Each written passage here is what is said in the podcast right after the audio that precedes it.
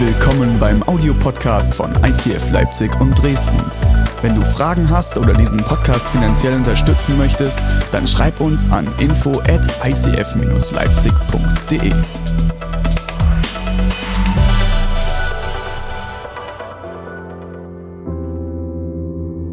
Okay, wir steigen ein in eine neue Predigtserie, die heißt Next Step Leben in Bewegung. Life in Motion. Und Next Step ist aber nicht nur eine Predigtreihe. Und deswegen ist es so wichtig, dass ihr aufmerksam seid, dass ihr eure Stifte zückt, dass ihr eure Smartphones zückt, dass ihr notizbereit seid. Weil Next Step wird nicht bei der Predigtserie stehen bleiben, sondern Next Step ist die Idee, dass wir das als Kultur in unsere Kirche implementieren. Next Step ist etwas, was wir international in allen ICF-Kirchen gerade dabei sind zu implementieren. Es geht darum, wie wir in unserem Leben nächste Schritte gehen können. Okay? Deswegen Next Step. Und wir werden die nächsten Wochen ähm, darüber predigen, aber das Ziel ist es nicht, eine Predigtreihe zu haben, sondern danach das in all unseren Small Groups drin zu haben, in unseren Teams drin zu haben, in euren Zweiergesprächen, in unseren Gottesdiensten, dass es immer wieder darum geht, was ist mein Next Step? Okay? Deswegen seid gespannt. Wir steigen ein mit einer sehr genialen Bibelstelle, die einiges an Erklärung bedarf. 2. Korinther 3, Vers 18. Von uns allen wurde der Schleier weggenommen, sodass wir die Herrlichkeit des Herrn wie in einem Spiegel sehen können. Und der Geist des Herrn wirkt in uns, sodass wir ihm immer ähnlicher werden und stärker seine Herrlichkeit widerspiegeln.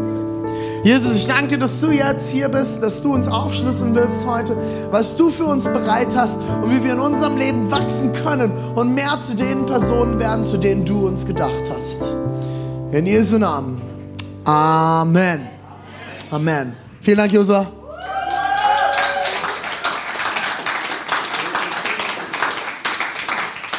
Next step, life in motion, Leben in Bewegung. Super spannende Bibelstelle mit ganz vielen Wörtern, die nicht nur Leute, die noch nicht lange in Deutschland sind, nicht gut verstehen werden, sondern auch wahrscheinlich einige von uns Deutschen nicht so gut verstehen, weil die Bibel ist ein älteres Buch und braucht Erklärung. Und jetzt habe ich hier auch noch eine Bibelübersetzung rausgesucht, die auch noch etwas älter ist, aber auf der anderen Seite sehr nah am Urtext ist und deswegen uns ganz, ganz viel aufschlüsseln kann. Ich will mit euch dort reingehen. Seid ihr ready? Okay. Von uns allen, wie wir hier sitzen, von uns allen, schreibt Paulus, wurde der Schleier weggenommen. Der Schleier, okay, das kann man sich vielleicht noch vorstellen, wenn ihr schon mal auf einer Hochzeit war, manche Bräute tragen einen Schleier, den trägt man dann so vorm Gesicht. No? Du grinst so stark, Heike. Ja, willst du mal einen Schleier haben? Ja, oder? Nee, nee, kein Schleier. Der ist schon gehäkelt. Der hat er schon gehäkelt. In rosa. Mit Gucklöcher. Ein Schleier trägt man vorm Gesicht, um etwas zu verhüllen. Das Problem mit so einem Schleier ist aber, wie wird der Sachse sagen, da kann man nicht richtig gucken. Oder? Kann man nicht gucken. Gucken, hier hinten, gucken. Ganz wichtig, gucken. Kann man nicht richtig gucken. Die Idee ist es, Paulus sagt, uns allen ist der Schleier weggenommen worden. Der ist weg.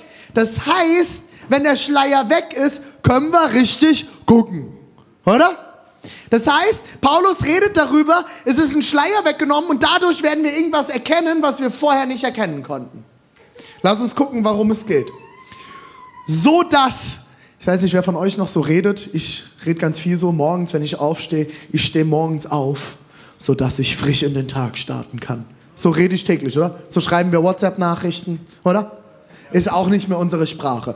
Es bedeutet nichts anderes als, wir, reden, wir lesen weiter, sodass wir die Herrlichkeit des Herrn wie in einem Spiegel sehen können. Bedeutet nichts anderes als, dass wir dadurch, dadurch, dass der Schleier weggenommen ist, können wir die Herrlichkeit des Herrn in, wie in einem Spiegel erkennen. Thomas, das ist dein Stichwort. Ich habe euch was mitgebracht. Einen Spiegel. Für alle Männer, weil ich habe manchmal den Eindruck, manche haben noch keinen Spiegel gesehen. Aber darauf gehen wir detailliert beim Single-Seminar ein, okay? Okay, ich habe den mal hier mitgebracht. Ihr könnt den alle sehen, ja? Das ist ein Spiegel, sind wir uns einig, oder? Spiegel, oder? Ja, guck mal, Jungs, ja, ja, sieht gut aus, sieht gut aus. Gut, die Haare geschnitten, sauber. No? Ah ja, da sind sie. Hallo. Spiegel, oder? Brauchen wir nicht lange drüber reden. Das ist ein Wort, das eigentlich nicht erklärt werden will, oder? Hast du gedacht? Hast du gedacht? Passen Sie mal auf hier. Achtung. Stellen wir mal ab. So, das ist ein Spiegel. Im Normalfall funktioniert ein Spiegel folgendermaßen. Ich gucke rein und erkenne mich klar und deutlich, oder? Das ist das. Ich werde mich eigentlich so erkennen, wie der David mich sieht, oder? Das ist ein Spiegel, oder? Außer du gehst zu HM. Wusstet ihr das? Ich habe das jetzt rausgefunden. HM hat Spiegel, damit Frauen sich so sehen, wie Männer sich immer sehen. Wisst ihr, wie Männer sich immer sehen? Männer schauen in den Spiegel. Habt ihr mal beobachtet, wie Frauen und Männer unterschiedlich vom Spiegel stehen? Männer stehen vom Spiegel. Ja, ist doch eigentlich ganz gut. Ich glaube, ich habe abgenommen. Auf jeden Fall zwei Gramm. Vielleicht auch nur das Telefon. Vielleicht habe ich nur das Telefon abgenommen. Nee, aber ich habe auch. Nee, ich sehe eigentlich ganz. Oh, hallo. Hallo. Oder? Männer stehen vorm Spiegel und sehen meistens nicht das, was das Gegenüber sehen würde, oder? Männer sind eigentlich erstmal grundsätzlich zufrieden, wenn sie in den Spiegel schauen. Nicht alle, aber viele. Frauen auch nicht alle, aber viele stehen eher so vorm Spiegel. Oh, scheiße. Ist mir noch gar nicht aufgefallen. Du hast es auch gesehen? Oh, ich hätte die, die vierte Nudel gestern weglassen sollen. Guck, jetzt ist sie hier. Da ist sie. Ich hab's genau gewusst. Hättest mich überreden sollen, die zu essen. Toll. Oh nein. Und ich, oh scheiße, und da. Nee. Oh nee. Oh nee. Es wird ja immer schlimmer. Oh, wie das aussieht. Und ich ich habe. Und wenn ich näher rangehe, sehe ich, ich glaube, ich habe ich hab einen Pickel. Ganz nah, da ist ein Pickel, doch. Ja, da, da hinten, doch. Kennt ihr das? Kennt ihr das? Fra Frauen und Männer verschieden. Das ist der Unterschied. Jetzt pass auf, HM hat das gecheckt. HM hat Spiegel gebaut, die nach innen gewölbt sind. Die sind ein Stück nach innen. Achtung, ich habe gerade ein Fremdwort zugeworfen bekommen. Konkav. Oh, jetzt klinge ich direkt wieder intelligent, ne? Das ist gut, das ist gut. Nach innen gewölbt. Das heißt, wenn du da reinschaust, siehst du dünner aus. Der Effekt ist, dass du mehr Klamotten kaufst. Ist dir schon mal aufgefallen, wenn du sie bei H&M anprobiert hast, sahst du besser aus als daheim? Das liegt am Licht und am Spiegel. Das Spannende ist, wenn Paulus hier von einem Spiegel spricht, ist das kein konkaver Spiegel, aber auch nicht der Spiegel, wie wir ihn kennen. Den Spiegel, den wir hier kennen, da schaue ich rein und ich erkenne mich klar. Vielen Dank, Thomas, bevor ich ihn runterwerfe. Darf wieder auf die Herrentoilette. Hilft einigen. Ist gut für die Damen, wenn wir auf der Herrentoilette einen Spiegel haben.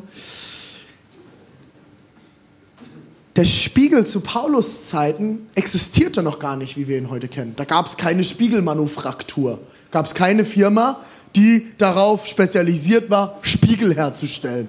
Gab es nicht. Ein Spiegel zu Paulus Zeiten war zum Beispiel Gewässer, ein See, eine Schüssel mit Wasser, ein Fluss. Und was passiert, wenn du ins Wasser guckst und dich versuchst anzuschauen? Was passiert dann? Ist das klar und deutlich? Meistens nicht, oder? Vor allem, wenn da noch Wellen reinkommen. Dann siehst du die Pickel nämlich nicht mehr. Die verschwimmen so. Und eine andere Variante ist, dass man hatte Metallteile, das waren, die waren metallern und die wurden hochpoliert, aber man hat trotzdem nicht klar darin erkennen können, was man eigentlich erkennen sollte. Das heißt, wenn Paulus hier von einem von Erkennen wie in einem Spiegel spricht, spricht er nicht von einem klaren, deutlichen Bild, sondern er, er spricht von einem ungefähren Bild. Von etwas zu erkennen, aber noch nicht 100 Prozent zu sehen. Und jetzt wird es ganz spannend, spannend, die heißt, so dass wir die Herrlichkeit des Herrn wie in einem Spiegel erkennen. Das heißt, wir sollen die Herrlichkeit des Herrn sehen, wie in einem Spiegel. In Spiegel gucken und ich erkenne die Herrlichkeit des Herrn. Aber jetzt ist ja wieder so ein Wort, Herrlichkeit des Herrn. Das ist auch so, das ist so ein Wort, das ist christlich, oder? Oh, ich habe, Matti, ich habe die Herrlichkeit in dir erkannt. So eine Herrlichkeit, die du ausstrahlst. Schon mal gehört, dass das jemand sagt? Nein. Herrlichkeit. Wer, wer sagt ja? Thomas? Sagst du das immer zu deiner Frau oder was? Schatz, du bist die Herrlichkeit. Du siehst heute so Herrlichkeit aus. Macht keinen Sinn. Nicht nur grammatikalisch nicht, sagt man nicht. Herrlichkeit bedeutet nichts anderes, wenn du es runterbrichst, als Schönheit. Wenn du so willst, ist Herrlichkeit die Steigerung vielleicht sogar von Schönheit. Das heißt, uns ist der Schleier weggenommen worden. Wir können etwas erkennen, was wir vorher nicht erkennen können. Und Paulus sagt, ihr könnt jetzt die Schönheit Gottes wie in einem Spiegel erkennen. Schon mal in den Spiegel morgens geschaut und gedacht, boah, geil, Jesus. Siehst du heute gut aus, Jesus? Also ich komme meistens morgens ins Bad und gucke in den Spiegel und denke, was machst denn du hier? Wer bist du? Raus. Ob ich dann verstehst, bin ich. Du sollst die Herrlichkeit Gottes, die Schönheit Gottes erkennen können, wie in einem Spiegel. Und jetzt wird es spannend und Leute, ich weiß nicht, ob dir schon mal, du schon mal damit in Berührung gekommen bist, dass Leute gesagt haben, was ihr Christen da glaubt, das ist schon echt crazy. Ihr müsst ja schon ein bisschen bescheuert sein. Ich habe das schon ein paar Mal gehört. Wahrscheinlich auch, weil ich jedes Mal ins Gespräch komme, weil als Deutscher fragt man, was machst denn du so? Pastor. What? So mit Glaube und Christen und so? Jesus? Sag ich ja. Okay, das ist crazy. Und wisst ihr was, ganz lange habe ich immer so gedacht, hä, wieso ist das crazy? Aber wenn du mal ein bisschen drüber nachdenkst, was wir Christen glauben, das ist schon crazy, oder? Wir glauben, dass Gott selbst, dieser Gott, okay, dieses omnipotente, transzendente, alles was weiß ich, große Wesen selbst Mensch wird? Also, da, also dafür musst du als Gott ja schon ein bisschen bescheuert sein, oder? Zu sagen, ich bin jetzt Gott und jetzt werde ich auch noch Mensch. Aber das reicht ja nicht. Er wird Mensch, indem er geboren wird von einer Jungfrau. Okay, das glauben wir als Christen, oder? Dann stirbt dieser Gott und wird wieder Mensch steht wieder auf von den Toten. Also da gehört schon viel Glaube dazu, das glauben zu können, oder? Dafür, da muss was passiert sein, da muss eine Überzeugung sein, ein Erleben sein, damit du sowas glaubst. Und jetzt kommt es aber noch fetter, okay? Lass uns mal lesen, was hier jetzt steht. Jetzt wird es noch fetter. Und der Geist des Herrn wirkt in uns drin, in uns, sodass wir ihm immer ähnlicher werden und immer stärker seine Herrlichkeit widerspiegeln. Das heißt, dieser große, verrückte, krasse Gott, okay, sagt, es reicht nicht, dass ich Mensch geworden bin und gestorben bin und wieder auferstanden bin. Jetzt gehe ich sogar so weit, dass ich sage, Tim ist wieder wach, habt ihr gesehen? Habt ihr gesehen? Ist wieder, wieder wach geworden. Hat die Anna wahrscheinlich gerade eine, eine Nachricht geschickt, ja? Nee? Der macht Notizen, natürlich. Applaus für Tim, Applaus für Tim. Habe auch nichts anderes erwartet. Wie, wie, wie ist das RB-Spiel ausgegangen? Egal. Okay. Ähm. Tim sitzt dort. Und Gott sagt, Tim ist Körper, Seele und Geist. Ist alles in ihm drin. Okay? Soweit könnt ihr mir folgen, oder?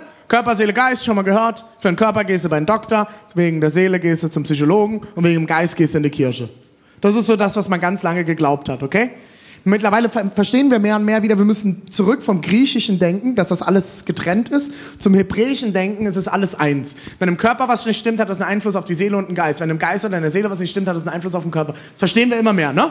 Okay? Kommen wir zurück. Könnt ihr mir folgen? Jetzt kommt dieser verrückte, krasse Gott, der selber auch Körper, Seele und Geist in einer Person ist, okay? Gott hat all das in sich. Sagt, Tim, mir reicht dein Geist nicht. Ich gebe dir meinen. Könnt ihr mir folgen? Ihr sitzt so, ja, cool, toll, läuft, läuft, Gott, ist okay.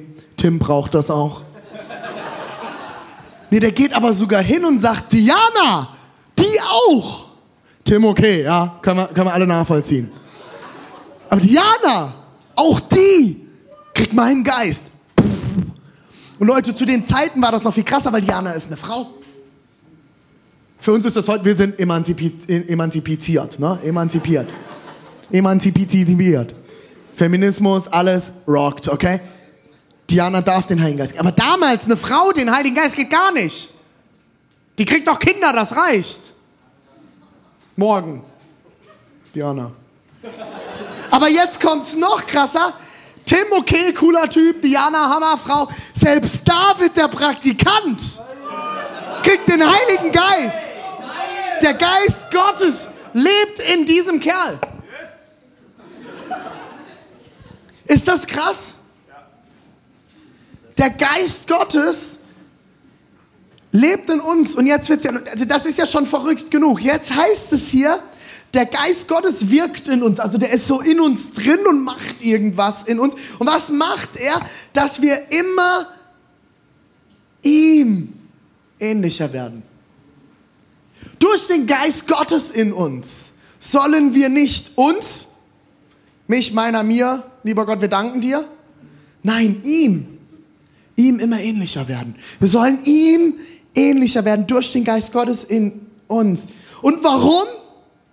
Weil wir immer mehr seine, sagt mal das mal gemeinsam, seine, sagt mal seine, seine, seine Herrlichkeit, seine Schönheit widerspiegeln sollen. Das heißt, du, ja auch du Charlotte, Bob, Alex, Julia, andere Julia. Haben wir noch eine Julia? René?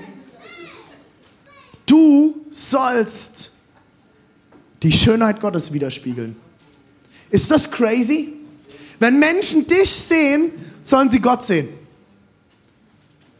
Sie schauen dich an und sollen Jesus erkennen. Sie sollen dich sehen und sollen Jesus erkennen. Ist das krass? Werfen wir das Logo an. Das Logo. Ihr kennt das nicht von, von hinten überall direkt erkennen. Ich werde mit euch auf die einzelnen Teile eingehen, okay? Das ist das Logo von Next Step. Das wird bald da hinten groß an der Wand hängen in zwei großen Bannern. Das sollte eigentlich heute schon da sein. Es gab Lieferprobleme. Nächste Woche haben wir zwei riesengroße Banner da hinten hängen, okay? Ihr könnt das alle detailliert sehen, jeden Sonntag. Wenn wir uns nur darauf fokussieren, seine Herrlichkeit wiederzuspiegeln im Geiste, das ist, wird ganz oft falsch interpretiert. Die meisten Christen, die ich kennengelernt habe, oder die meisten Kirchen, in denen ich war, haben das so interpretiert, dass wir Gottes Herrlichkeit, seine Schönheit widerspiegeln sollen. Sie haben sich auf den, ganz oben seht ihr das, den Glauben fokussiert. Dafür sind wir als Kirche da, oder? Wir sind für den Geist da, oder? Wir sind ja geistlich. Und wir haben Geistliche. Wir bringen geistliche Menschen hervor, oder? Das ist so ein wo man, ja, okay, Pastor, ja, okay. Kennt ihr, ne? Ja, ja, ja, ja. Wir üben. Glaube. Das heißt, Kirche hat sich über Ewigkeiten darauf fokussiert, dass Menschen anfangen zu beten. Dass Menschen anfangen, Bibel zu lesen. Dass Menschen anfangen, in Gottesdienste zu gehen. Anfangen, sich über Jesus zu unterhalten. Anfangen, sich über Gott zu unterhalten. Mehr zu beten, mehr Lobpreis zu machen, zu fasten und all diese geistlichen Disziplinen. Ist das falsch? Nein. Das ist nicht falsch. Das ist richtig. Das Problem ist, wenn wir da stehen bleiben dann erkennen Menschen in uns aber nicht die Schönheit Gottes, sondern wisst ihr, was das für Christen sind? Das sind Freaks. Die schaust du an und du denkst dir, oh, ein christlicher Alien. Der redet anders. Das sind dann so Menschen, die reden nur noch vom Blut Christi. und der Herrlichkeit Gottes, die du widerspiegeln sollst. Die reden eine andere Sprache. Das, ich habe ich hab das schon ein paar Mal erzählt, ich war lange, lange, lange, Jugendpastor und ich bin nicht christlich aufgewachsen. Deswegen, das ist mein Vorteil an der Stelle. Auch wenn ich an vielen Stellen manchmal lieber christlich aufgewachsen wäre, an der Stelle ist es ein Vorteil. Weil ich, ich komme damit gar nicht klar. Ich kann gar nicht so christlich sein, da kriege ich Krätze. Wisst ihr warum? Zu mir sind dann immer die Jugendlichen gekommen, aus, mein, aus meiner Jugendgruppe, und kamen dann in so Gebetszeiten oder Seelsorge oder irgendwie und so, René, ich werde gemobbt. Und ich habe mir die Jugendlichen angeschaut und ich habe gedacht, ich habe es gedacht, okay? Gedacht. Ich war ein weiser Seelsorger. Ich habe gedacht und dann gesprochen. Und was ich immer gedacht habe, ganz oft so, ich habe die angeguckt und habe gedacht, verstehe ich.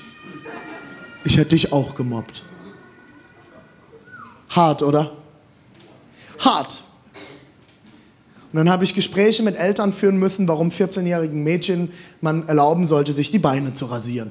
Weil das Mädchen in der, in der Turnhalle von allen anderen Mädels immer gemobbt wurde, weil sie Haare an den Beinen hat. Jetzt kann man eine lange Diskussion darüber führen, ne, so muss man jemanden mobben, der Haare an den Beinen hat, bla, bla, bla. Gerne, das können die Feministinnen machen.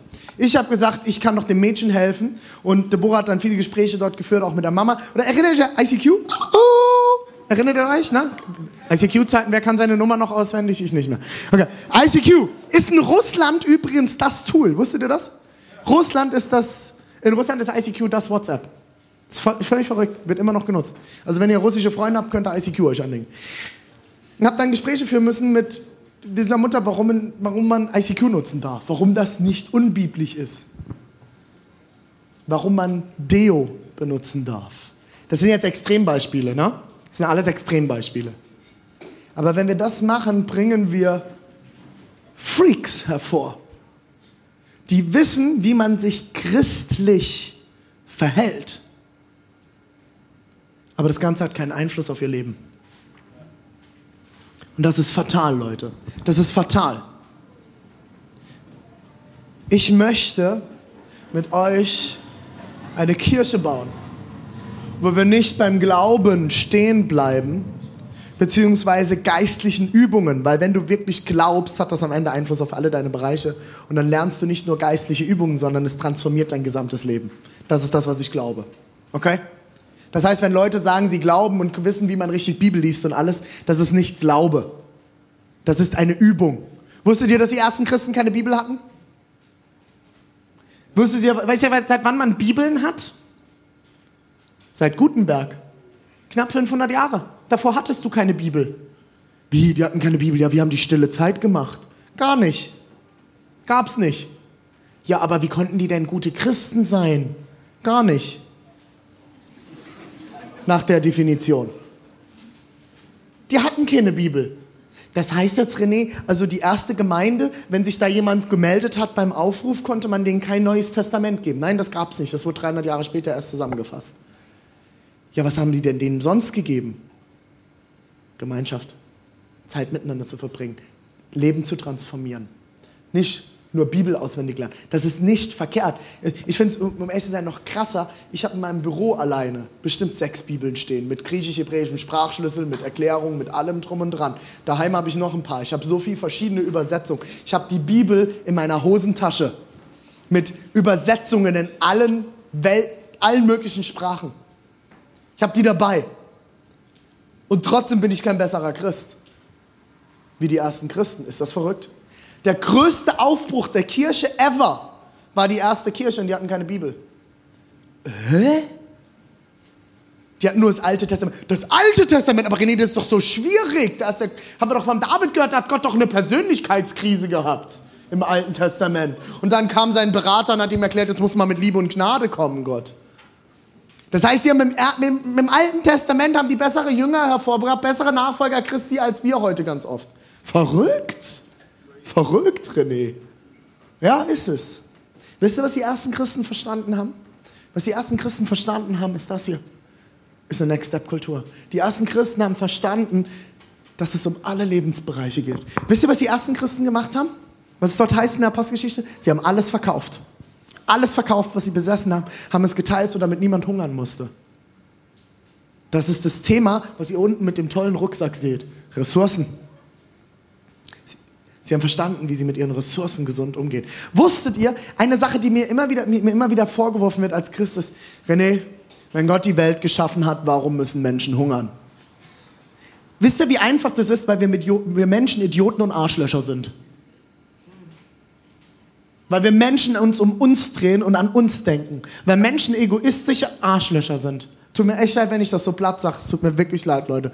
Wenn ihr damit nicht klarkommt, tut es mir leid. Aber es ist die Wahrheit. Die Welt ist so geschaffen und das ist wissenschaftlich heute nachgewiesen, dass es genug Ressourcen für alle Menschen auf dieser Welt gibt. Was machen wir? Wir gehen un ungerecht damit um. Und ich gehöre genauso dazu. Genauso dazu. Weil wir ungerecht mit den Ressourcen umgehen. Das war nicht Gottes Idee. Da hat Gott keinen Fehler gemacht. Da machen wir Menschen Fehler. Die ersten Christen haben das besser verstanden als wir heute. Ich kenne so viele Christen, die sind toll, können toll Bibel lesen, können Verse auswendig, können Bibel zitieren. Und wenn du ein Problem im Leben hast, haben sie den richtigen Bibelvers dazu. Aber sind fett. Und ich rede von körperlich fett. Die sind schwerst übergewichtig. Wisst ihr, wie schräg das ist, dass deutsche Gemeinden kein Problem damit hätten, einen Pastor vor sich sitzen zu haben, der schwer übergewichtig ist, aber ein Problem mit einem Pastor hätten, der homosexuelle Gedanken hat. Oh, jetzt, René, jetzt wird's hart. Also jetzt wird's echt, jetzt macht's aber ein Fass auf. Nee, wir machen das Fass gar nicht ganz auf, weil es geht jetzt nicht um das Thema. Ich will euch einen Vergleich bringen. Es gibt fünf Bibelstellen, die du ranziehen kannst zum Thema Homosexualität. Fünf. Fünf. Ich wiederhole es. Fünf. Es gibt über zweieinhalbtausend Bibelstellen zum Thema Hab und Gut und deinen Ressourcen. Und es gibt hunderte von Bibelstellen, wo es darum geht, wie du mit deinem Körper umgehst. Aber wir hätten ein größeres Problem wegen fünf Bibelstellen, von denen ich drei als einzig ernst nehme, über die man diskutieren kann. Zwei kannst du meines Erachtens nach komplett wegstreichen, weil es überhaupt nicht um dieses Thema geht. Also drei und wir diskutieren mehr über diese drei Bibelstellen als darüber, dass wir heute in unserer Zeit unsere Körper zerstören mit der Ernährung und der Art und Weise, wie wir leben. Es gibt wesentlich weniger Menschen, die, die es bemängeln würden, wenn jemand in der Gemeinde ein Alkoholproblem hat, als irgendein sexuelles Thema. Jetzt wird's krass, merkt ihr? Wie schräg das Denken da ist. Wisst ihr warum? Weil wir in den Gemeinden ganz oft ein schräges Verständnis von Jesus nachfolgen haben. Mit einem tollen christlichen Wort, Jüngerschaft. Wir Christen wollen ja jünger werden und nicht älter. Äh, äh wir wollen Jesus nachfolgen. Könnt ihr mir folgen? Ich will mich mit euch aufmachen und alle Lebensbereiche betrachten. Dazu gehört Glaube, das ist das Zentrum von allem. Und das soll alles durchdringen, durchfluten und transformieren. Dazu gehört Beziehungen, da gehört Ressourcen dazu, da gehört Gesundheit dazu und da gehört Arbeit dazu. Das sind alle Lebensbereiche, die wir haben. Ich will euch kurz ein Video zeigen von einer jungen Schweizerin. Sie spricht übrigens Hochdeutsch in dem Video, falls es euch nicht auffällt. Ähm, die sich aufgemacht hat, Next Step im Bereich Beziehungen zu gehen.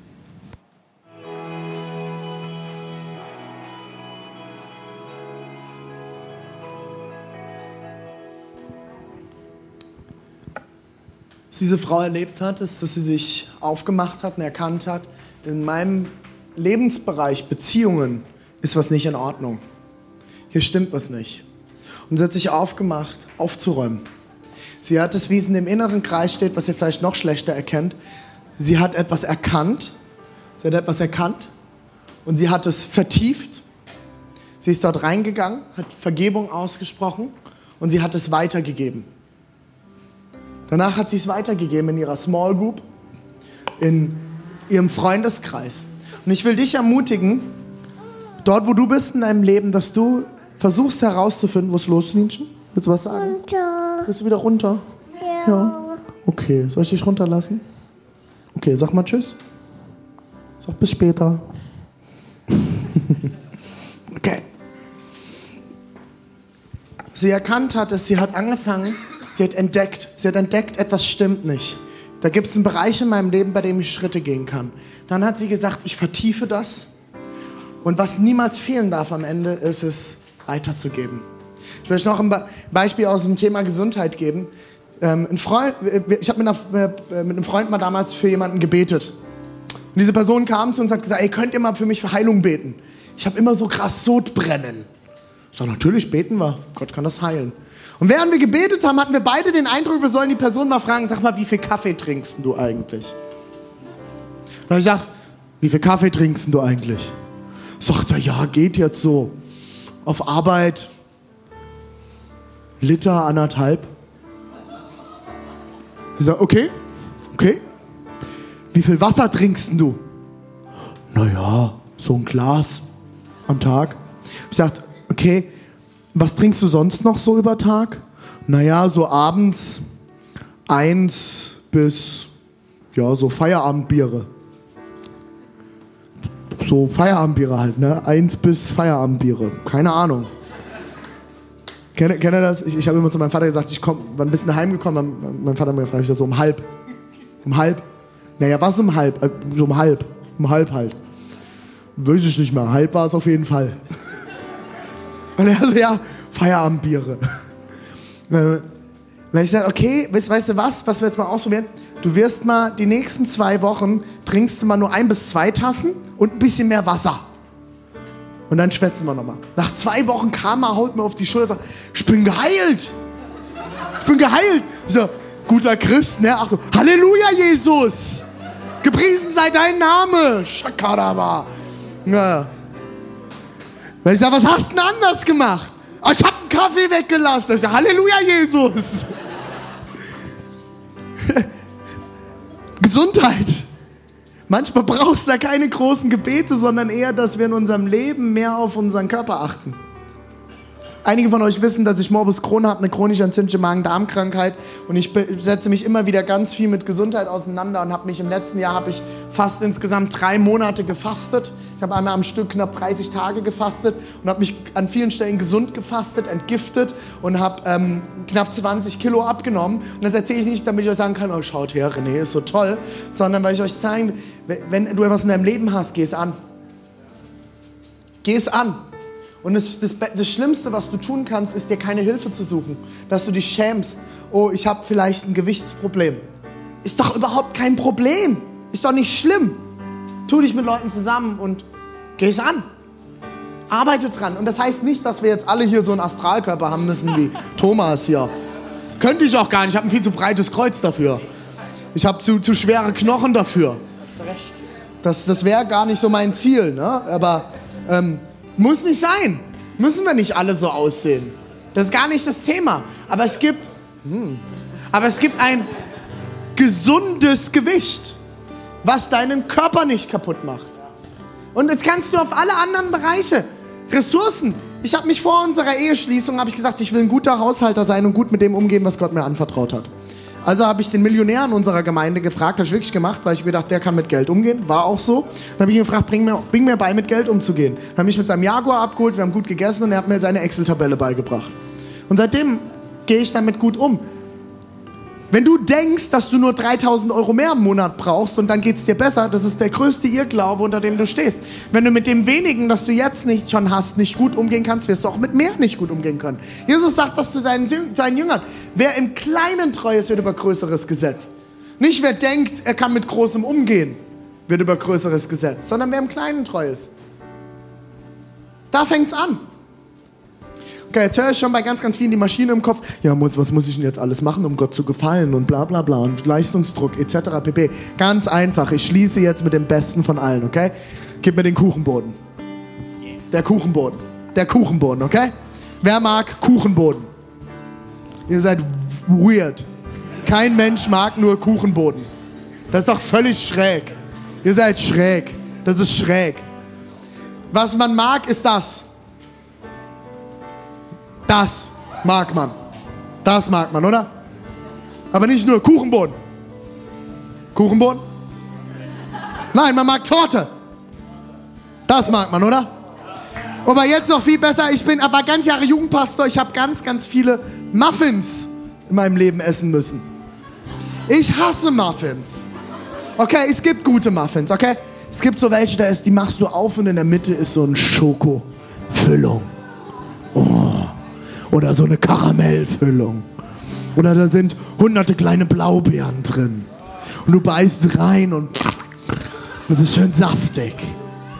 Aber die meisten Muffins, die ich kenne, sind trocken gewesen. Du beißt so rein und du hast das Gefühl, du musst ein Glas Wasser dazu trinken. Aber wisst ihr, was, was ich mag? Cupcakes. Und wisst ihr warum? Wegen dem Icing. Ich brauche den Boden gar nicht. Gib mir nur das Icing, das Frosting, das reicht. Mehr brauche ich nicht. Und das hier sind die besten, weil da ist Bacon drauf. Seht ihr das? Ich weiß nicht, was es ist, aber es sieht aus wie Bacon. Oder bei der Torte, bei der Torte, das Gute ist ja nicht nur der, der Boden. Den Boden braucht man ja, damit die, der, der, das oben drauf hält. Weil du kannst ja nicht nur die Sahne essen. Also kann man schon, aber das kannst ja nicht transportieren. Das Gute ist aber ja diese Schmand, Sahne, Frischkäse, Creme, was auch immer da oben drauf ist. Die Himbeeren, die Pfefferminze, warum auch immer. Vielleicht ist es auch Zitronenmelisse. Wenn Gott einem etwas gibt, weiß man manchmal nicht, was es ist, bevor man reingebissen hat. Steep, Steep, Leute. Total tief. Manchmal musst du probieren, was Gott dir gibt. Musst ihm vertrauen, dass es gut ist. Und dann findest du heraus, ach, Zitronenmelisse, ist doch keine Minze. Oh, ich habe gedacht, es wäre Pfeffi. Also ja, Zitronenmelisse ist ja lecker. Macht manchmal. Aber das ist doch das Gute, oder? Das ist das Geniale. Und wisst ihr was? Geh nochmal zum Kuchenboden. Der Kuchenboden. Okay, gib mir den Kuchenboden. Der Kuchenboden. Der Kuchenboden, den kriegst du umsonst. Das ist die Gnade. Das ist der Himmel.